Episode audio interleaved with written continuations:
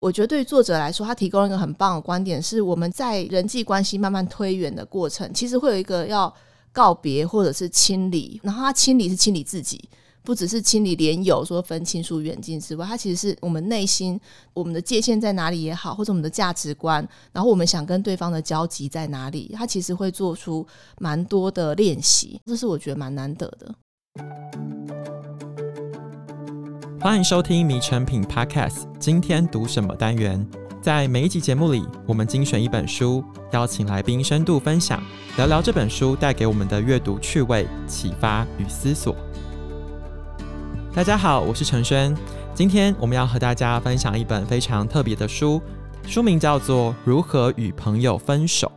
通常“分手”这个字哦，我们好像都习惯用在情人之间，但是这本书的作者却认为，透过梳理和朋友之间的人际关系，也可以帮助我们活出更好的自己。为什么他会有这样的想法呢？朋友又如何影响我们的身心状态？今天很高兴可以邀请到我们节目的老朋友。黄之莹自商心理师来和我们聊一聊现代人的交友断舍离。之莹你好，迷诚品的听众大家好，我是黄之莹智商心理师。今天很开心可以邀请黄之莹智商心理师回来跟我们谈谈朋友这一件事情，因为我相信结交朋友这一件事情对于我们的身心两个状态都会有不同层面的影响。一开始我有一点点想请教的是说，其实我们知道在心理或者是人格个性上，有内向的人，有外向的人，每个人对于交朋友的态度其实也都不太一样。到底结交朋友这件事情，它一定是开心的吗？心理学上怎么看待友谊对于我们身心的影响？如果说交朋友真的都是有益的，为什么好像有一些友谊会让人家觉得哦，心好累？其实，在心理学上呢，我们在从小到大长大的过程里面，朋友就有点像是反映我们的一面镜子。例如说，假设我跟这一个朋友，我们是在社团上有很多的交集，可是我们在成绩上可能没有，或者是我们在交男女朋友上有一些交集，可是对于其他的兴趣啊、嗜好啊，可能没有。我们其实不断的在取舍，我们两个圈圈里面的交集在哪里，然后也收回对对方的一个不实的期待。那这些其实都会。影响到我们关系的远近，或者是说，有些朋友他可能特别的想要控制你啊，或者是他希望所有的行程都有你，可是你们又没有到这么要好的时候，其实就会很心累，或者会觉得说不晓得该怎么回应他这样的邀约或讯息。嗯，我觉得志颖分享的这个状况有点像作者在书中提到一个概念哦，是友谊的界限。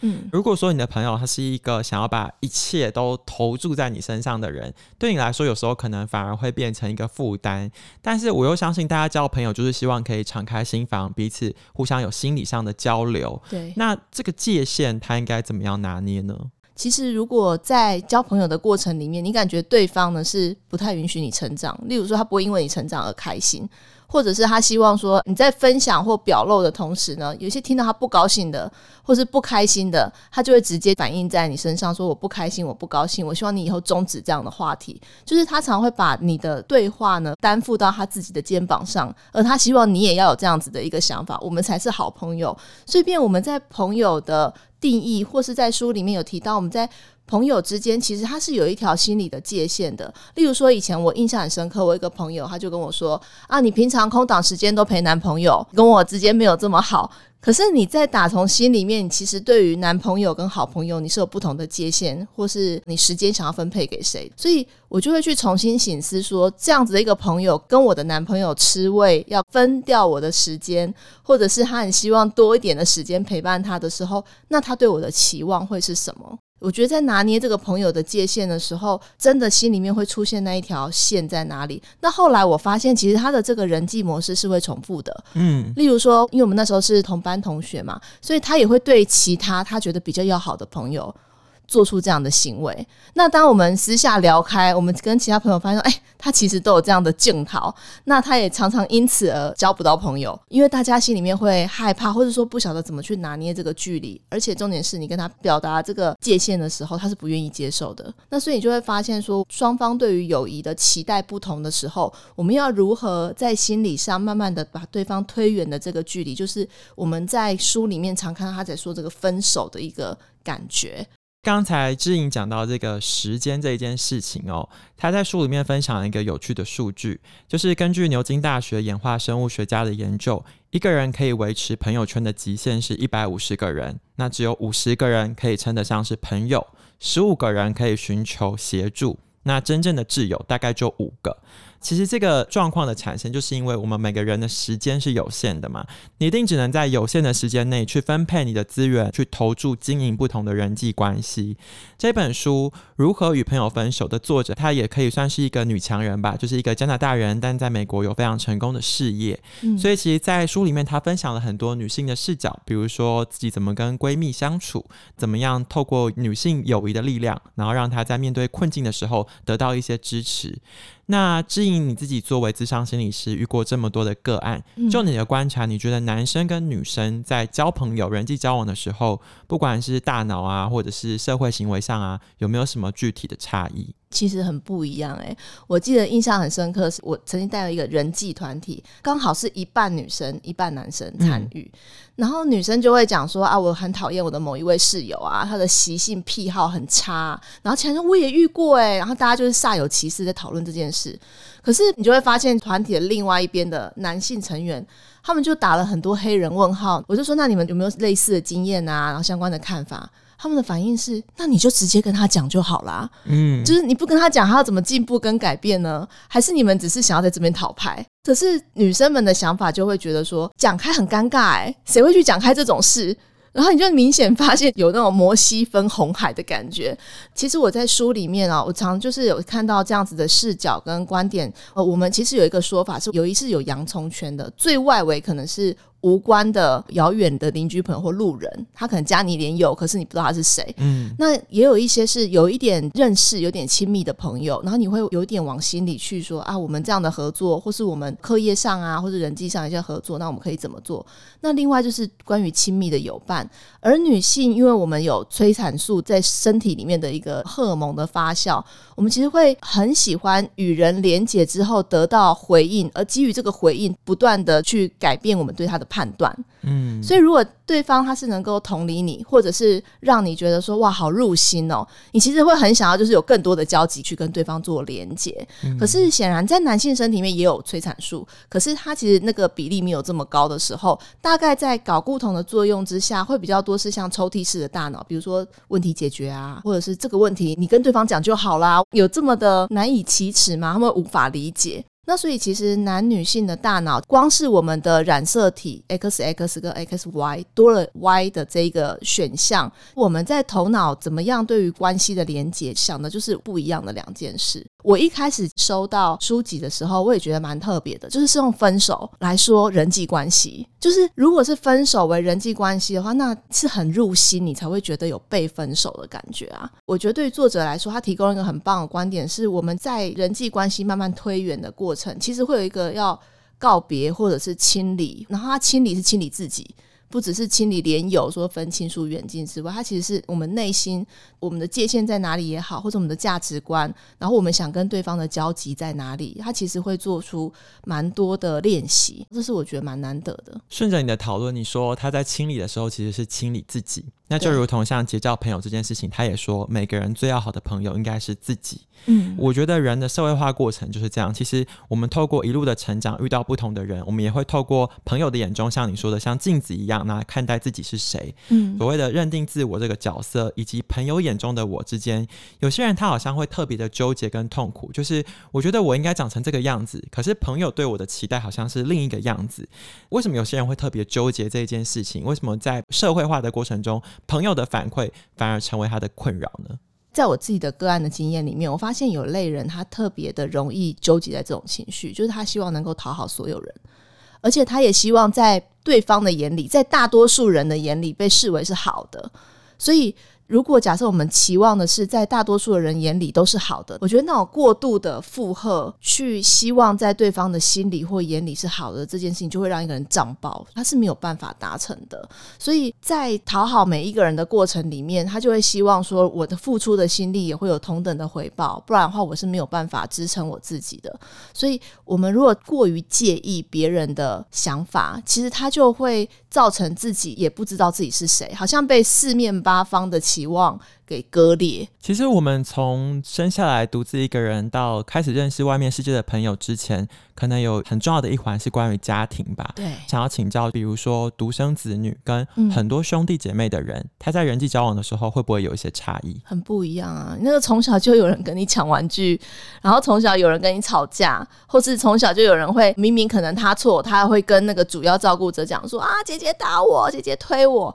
很多时候会有这种在人际关系上的纠葛，就是真的是爱恨交加的这种感觉。那如果是独生子女的话，因为基本上所要应付的都是大人，嗯。或者是感受到那种无条件被对待好，然后一定会被保留一份的感觉是不一样的。嗯，对，所以其实，在人际关系的碰撞上的确就是有手足，你就会有公平不公平，或是被分到多少资源分配的问题。嗯，然后跟爸爸妈妈比较倾向觉得他对，还是比较倾向我对？那其实这会影响到，我觉得我是不是一个好孩子嘛？还是我通常都被觉得是不好的那一个，让他们失望的那一个。所以其实手足的竞争，它其实会大量的促进我们在人际的第一步，就是在家庭里面，你会知道呃资源是有限的，你会被分到的是什么？那你被期望之后，你要不要达标到那个表现，你才会获得更多。所以其实，在家庭就是一个小社会的概念。那社群媒体这件事情，其实是近几年来，可能十年来，它不断不断的改变，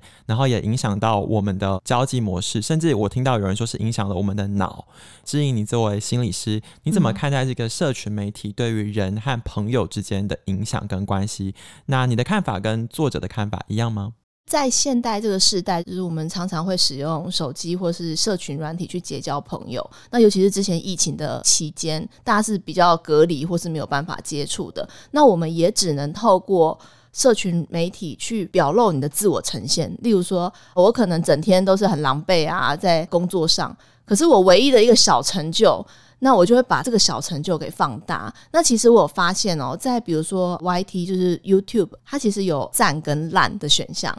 但是你其实，在脸书或 IG，IG 只有爱心的选项，脸书它有是不同的情绪的选项。其实，在使用上，大家会比较希望我呈现出来的成就感也好，或亮眼的表现被按赞或爱心。那这个不断的赞跟爱心，基本上在我们的大脑里面有一个回馈酬赏机制，叫多巴胺。我们会希望说，哎，我当我比如说我们现在啊，就是大家都很小资嘛，我有一台 Gogoro，我就觉得很不错。可是如果 Gogoro 之后呢，我又会想说啊，我是不是要在台北市里面，虽然不一定要用到车，可是如果有一台特斯拉有多好？然后特斯拉之后，我又会想着，如果假设我有一个小房，就是自己的十几平的小房，多好？这其实是在多巴胺的酬赏跟回馈机制底下，我们会希望我们好再更好。那所以。在社群的一个追捧之下，我分享了一个小小的成就，被大家按赞。我当然是希望我的下一篇，这篇如果八十六个赞，我的下一篇有一百八十六个赞，就会很希望我能够维持至少持平有八十六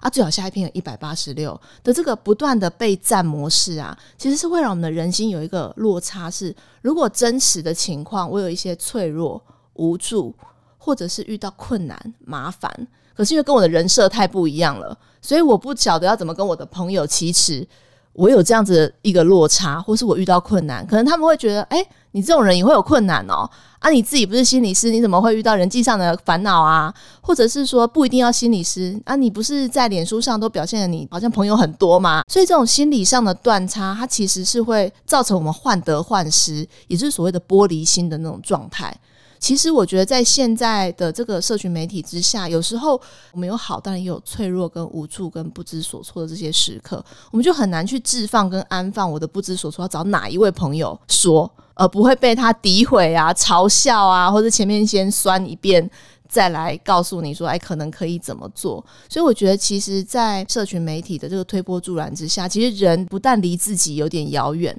甚至连当我脆弱、无助、伤心、难过的时候，我其实不太知道那个亲近的朋友可以接收多少。那其实这个都是在人际上的一个拉拉扯扯，然后跟现实之中，我对我自己是一个怎么样的人，我能不能去展露真实的脆弱跟难过？其实那是有落差的。这种落差，这种脆弱和难过，以及心理情绪的波动，嗯，如果它只是一个小波浪，可能过了就过了，嗯，可是有时候它可能会衍生成滔天巨浪。如果有听众朋友他在听这一集的时候，他觉得他在他的人际关系上遇到了一些些障碍，什么样的情况下他自己可以过过去？什么样的严重程度他需要来寻求心理咨商的协助？哦，你问这个是非常好的问题，尤其是现代的后青春期，我们因为现在青春期很长嘛，大概我们说大脑就是完全成熟在二十五岁。如果二十五岁，其实大家有时候已经出社会开始工作啦，然后开始有自己的薪水或生活，大脑在成熟的一个过程里面，我们对于人。或是对于我要怎样的人际，它有点是碰撞中在成长。如果假设我们刚刚讲的那种，就是你的人设设定的，好像你都很淡定啊，你都可以度过。可是我听过蛮多有精神状况的个案，他所提到就是他在脸书上面就真的像微笑忧郁，他真的觉得我越不好的时候，我越要发文表示我很好，我没事，或者是我的生活没有烦恼，我的生活就是一切都如我所愿，就是真的会有这种反向的一个。效应产生，所以我觉得，如果假设你觉得我需要靠大家按赞来支撑自己，其实那个心里面有一个断差跟脆弱的部分，我觉得其实是可以找心理师聊一聊的。因为你看，我们这个出社会是这个二十五岁左右嘛，那再往前一点，像现在青少年，我不晓得听众朋友你自己，如果假设你有朋友，或是你有更小的弟妹啊、孩子啊等等，现在的青少年他其实有一个育儿的现象，忧郁的郁，嗯，那这个育儿现象导致他们自杀。当自残，或是不晓得怎么处理情绪，这件事情其实是慢慢逐年在累积，尤其是这五年期间。那其实这个跟我们的社群媒体的使用，还有疫情期间大家都各自隔离，对彼此没有真实的互动。那还有另外就是在我们自己的小圈圈里面，可能大家是没有办法见面的，没有办法真实交流情感，然后彼此之间我大家有心事不晓得该怎么放的这些情况，其实是比较严重的。那所以说，如果假设我们在心里面有一些，比如说厌世感。啊，淡淡的哀伤啊，或觉得生活中好像乏善可陈啊，大概就是这个样子。我觉得其实有这些心情上的低落，其实是可以找心理师聊一聊，说，哎，我怎么变成这样？那尤其在我们现在的世代之中，没有什么躺平现象，或者是像韩国有那种七抛全抛世代，什么都不要，小确幸就好了。现在能活在当下已经很好了。那假设如果你觉得在这样子的一个观念里面，你很难跟朋友之间又有一些亲密的连接互动，或者说你们有一些自己的社群，那感到孤单又觉得寂寞，又不晓得该可以跟谁倾诉的时候，其实就可以找心理师聊一聊，或者是像现在有一些免费的专线，比如说张老师一九八零嘛。然后，或者是你及时可以打通电话，是一九二五，有一些接线的职工都可以跟你聊一聊，我觉得会是蛮不错的做法。那如果假设你是朋友很多，然后你觉得常常内心纠结，就是书中的这种清理术啊，让你知道亲疏远近在哪里。那你知道哪些朋友其实是希望可以控制你的生活，然后完全掌握你的行程？那其实真的是好好可以清理一下。其实要讲到这个清理之前的第一步，可能是要先分类吧。就是在《如何与朋友分手》这本书里面，他有提到一个东西叫做友谊诊断。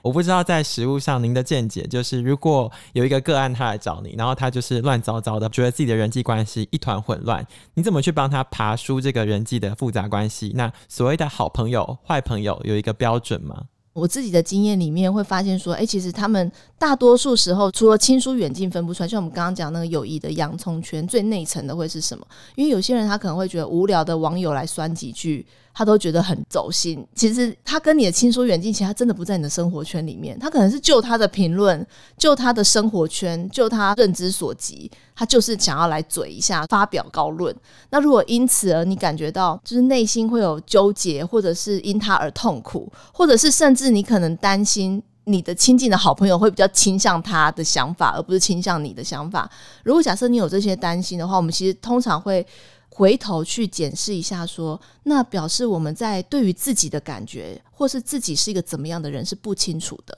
例如说，你的价值感很低落，然后你的两百个人来按赞，你就会觉得自信心爆棚。可是如果说两个人来按赞，下面还有人骂你的时候，你不但会觉得我怎么会被这样对待之外，你又觉得自己的价值感被剥夺到一个极致。那其实这是一个很特异的现象啊，就是怎么会因为两个人按赞？然后有人念你，你就觉得自己的价值感跟我是一个怎么样的人完全被剥夺了呢？嗯，那所以如果假设有这样子，对于自己的观感是患得患失，通常我们会是先去厘清说，在我们建构在网络虚拟的人设里面，到底真实的情况有多少？这是第一个。第二个是你对于自己的看法和价值观，还有对于所谓亲密朋友的信任度，你怎么会觉得一下就被这个路人甲乙丙给带风向球带走了呢？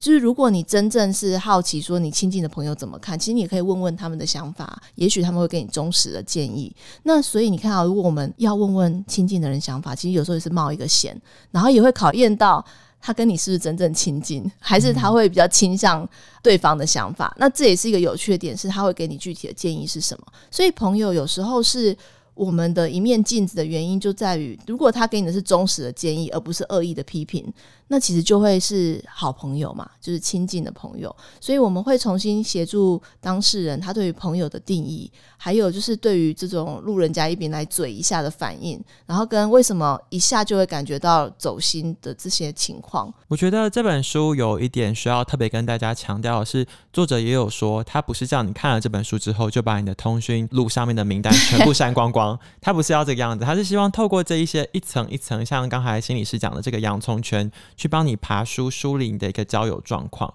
甚至他还有说你怎么跟朋友分手，然后以及你要怎么结交新朋友。对，对他有一层一层的分享。那结交新朋友这件事情，我想要问一个题外话，因为刚才我们讲了很多网络上的社群媒体。对，在现代人还有一个结交朋友的方法，就是交友软体。嗯，那我不晓得在交友软体被发明出来之后，有没有因为这样子的关系而导致大家产生了另一种心理上的障碍或者是困难之处？在交友软体里面的真真假假，像我自己有使用过嘛，啊，我朋友也有使用过，你就会发现说，你所要呈现的人设，跟你对对方的预期，还有对方对你的期望和想象，如果假设我们真实的人际关系里面，百分之八十是我们透过互动啊、聊天，知道我们合不合拍。那在交友软体里面，其实你真的是可以套一些公式，或是偷一些语录来跟任何人搞暧昧，看谁会上钩。嗯，那因为你一次的讯息可以转发很多人，所以就是看对方的反应是什么，然后你再决定说要不要深入的交往。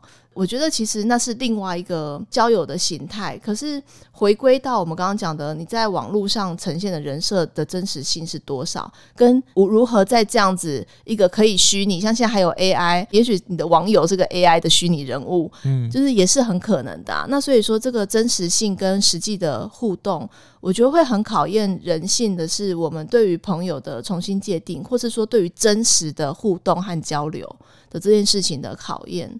所以，我觉得在交友软体上的朋友，我们通常会建议当事人，如果假设你在网络上聊天，就是聊不出两个礼拜，你要真实的见面，因为见面了之后才会知道对方的真正的习性啊。或者是他的谈吐啊，他跟你的习惯啊等等，会有哪一些异同？之前我有朋友，他就说他在上面跟别人聊天，然后聊一聊之后，因为他们半年都习惯早安晚安早安晚安，可是他有一天就被另外一个朋友来呛说他是我男朋友，你怎么可以跟他这样每天聊天搞暧昧？然后他才发现说，哎，我到底是小三小四还是小五呢？嗯、就是他其实是搞不太清楚到底他们的亲疏远近。会在哪里？所以其实那也是一个蛮伤感的经验。所以其实实际上的见面还是重要的，而且见了面可能还有很多要磨合，要磨合一层一层的功课吧。有一句俗话说“患难见真情”，可能并不一定生活中有那么多患难的机会。可是这本书也有在讨论一件事情，是说我们怎么样让自己成为一个别人比较好的朋友。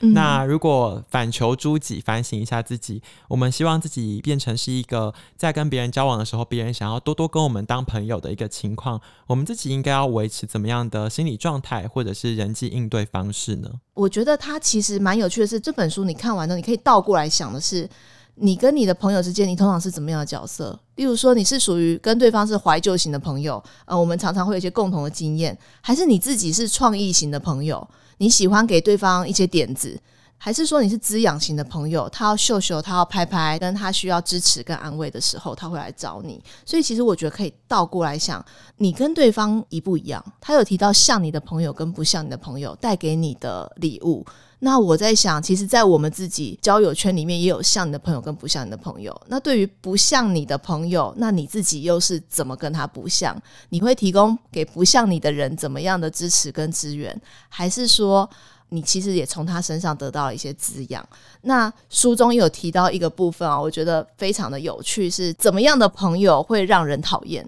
就是人家会唾弃你跟讨厌你的。他要举一些例子哦，例如说。只是在他自己想要的时候打电话给别人，还有另外就是你们说话的频率对不对等？例如说，你通常都是倾听对方到垃圾，然后你是个垃圾桶，还是你是把对方当垃圾桶，疯狂的给对方丢垃圾，而且他不接的时候，你还会觉得好像对方不再倾听你了，然后对方有错。那它里面有讲到一个是，如果呢你在别人的背后会不会尖酸刻薄的批评他？那所以我觉得这是会是很好的一个自我检视，是你到底是一个怎么样的朋友？所以我觉得在书里面不只是清除朋友，就是你怎么样不要被清除。我觉得大家可以倒着想，自己可以作为怎么样的一个朋友才是忠实、尊重，又可以给好的意见，然后倾听，又可以设限的一个人。我觉得倒着回来想这件事情，可能是今天节目尾声最重要的提醒吧。就是我们这一本书叫做《如何与朋友分手》。那我们一开始是先跟大家说，你要如何跟自己成为好朋友，